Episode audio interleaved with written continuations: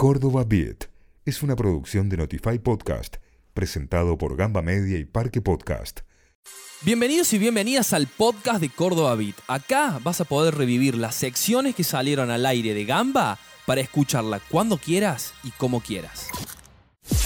Ahora, ahora, en Córdoba Beat exploramos el lado B.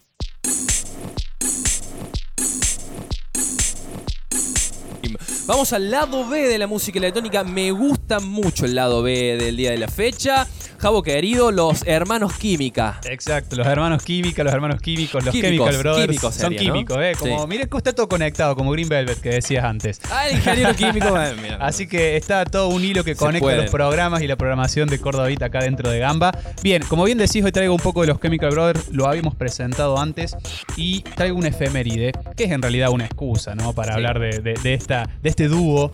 Eh, es difícil decirle banda porque es un dúo, es un dúo muy reconocido como tal, de música electrónica, muy potente en los años 90, que después en los 2000 fue metiendo sus tracks y después como que quedó en la historia clásica de la electrónica y por ahí hoy, si bien tiran su música, ya no, no, es como Fatboy, ¿no? Es- Sí. son, son menos. No, no, no es, no es que estamos todos los días esperando una música nueva de ellos, ya están como establecidos. Claro.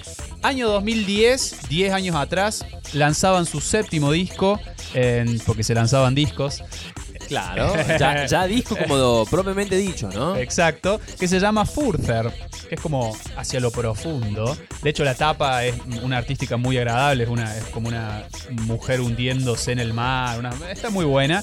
Y era su séptimo álbum que tenía ocho canciones, de los cuales, de las cuales yo diría personalmente que ninguno fue un gran hit. Pero sin embargo, por eso traigo hoy dos para escuchar. Claro. Porque me parece que lo tendrían que ser. Y de hecho ellos los consideran porque lo siguen tocando en su día a día. Uno dirá, ¿por qué lado B? ¿Por qué los Chemical Brothers en un lado B, no? Eh, bueno, digamos que la columna es, eh, va por un lugar de buscar otra, Claro. otro costado. Y ellos, como decíamos con peces raros la semana pasada, tampoco te hacen una rave de 5 horas. Exacto, exacto. Eso lo quería frenar de ahí porque lo que estábamos viendo acá es este fino límite entre lo que son DJs, son un dúo, son una Claro. banda. son- ¿Qué son? Bueno, es este, esto es lo que queremos ver en, en lado B, ¿no? Es ver que- en dónde lo podemos encasillar porque nos encasillamos, nos pueden encasillar a todos. ¿Ves por qué así? Exactamente, yo diría que están mucho más dentro del pop. Lograron meter unos hitazos como la cortina que estamos escuchando. También usado en publicidades. O sea, música que alguien dice, ah, la escuché. Ah, son los Chemical Brothers. Capaz que no sabías, Claro. pero son ellos. Bueno, entonces vamos a aprovechar este gran hit que tuvieron en sus momentos. Recomiendo otras canciones como Hey Boy, Her Girl y Galvanize. Pero nos vamos a quedar en Furter, este disco que salió el 14 de junio del año 2010. Y como primera canción para escuchar traigo el lento del disco. El lento. Ese que por ahí estás en la fiesta y te querés abrazar con alguien, querés... Las como- baladas de la música Las electrónica. baladas de la música electrónica, vos bien lo dijiste, se llama Swoon. Tiene una muy breve letra que habla un- muy poco del amor, pero en realidad es más que todo un tema instrumental. Sábado. La mejor música electrónica está en Córdoba Beat. Suele pasar con los Chemical, como decía, que por ahí eh, están en un montón de las cosas de la cultura general, de la- de la- del consumo, y no sabemos que son ellos. Pasa con un montón de artistas, ¿no? Fatboy Slim, como decía recién antes Tut en el bloque pasado, es el- uno de los representantes del Big Beat. Los Chemical también están encasillados adentro del Big Beat. Bueno, justo te, te- te iba a frenar para eso, para que para ver qué género sería Big Beat, Sí, un poco de dance, un ellos po- en ahí un poco Dance de electro. también. Es que bueno, es difícil porque han hecho de Es muy todo. raro. También tienen unos temas que son súper tecno, pasa que son los menos conocidos. Claro. Eh, yo los encasillaría como el Big Beat porque fue con el que arrancaron en los 90, pero después fueron teniendo una exploración musical muy, muy, muy, muy grande.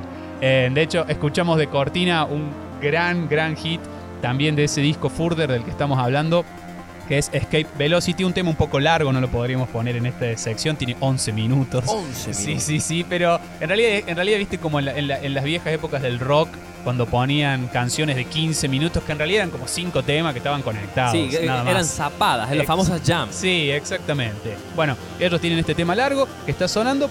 Volviendo al disco Further, de, la cortina que estamos escuchando, salió en el año 2010 y el disco siguiente a We Are the Night, que también es un, un disco largo, que tiene un montón de hits, recomiendo que lo busquen, y fue esperado, pero como decía al principio de la columna, no fue tan novedoso, ¿no? Fue como, ah, bueno, un disco más, para mí tiene temas que están buenísimos, en su show en vivo los siguen tocando, pero fue como no tan, no tuvo tanta repercusión en la prensa, ¿viste? Como se dice a veces. Sin embargo, a mí me parece un buen disco, está todo conectado, y una particularidad de este disco, Further, es que cuando lo lanzaron, todos los temas tenían video.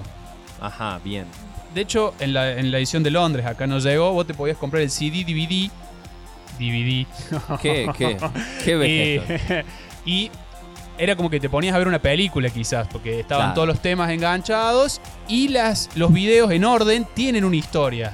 Esta, Ajá. la tapa de la chica que se está hundiendo en el agua en realidad como que está entrando en un universo donde pasa por un montón de situaciones y en el último video sale del agua y bueno, y todo lo que pasó en el medio fue lo que vivió, ¿no? Bueno, los Chemical Brothers con una capacidad creativa sin límites, ¿no? Sí. En todo sentido. Y ahora que lo decís, por supuesto, detrás de esto tiene la compañía de, Ama- de Adam Smith, no el economista, sino el, el- el- el artista visual, que dirige todos sus videos y todas sus puestas en escena, que es otra cosa que recomiendo muchísimo de los Chemical Brothers.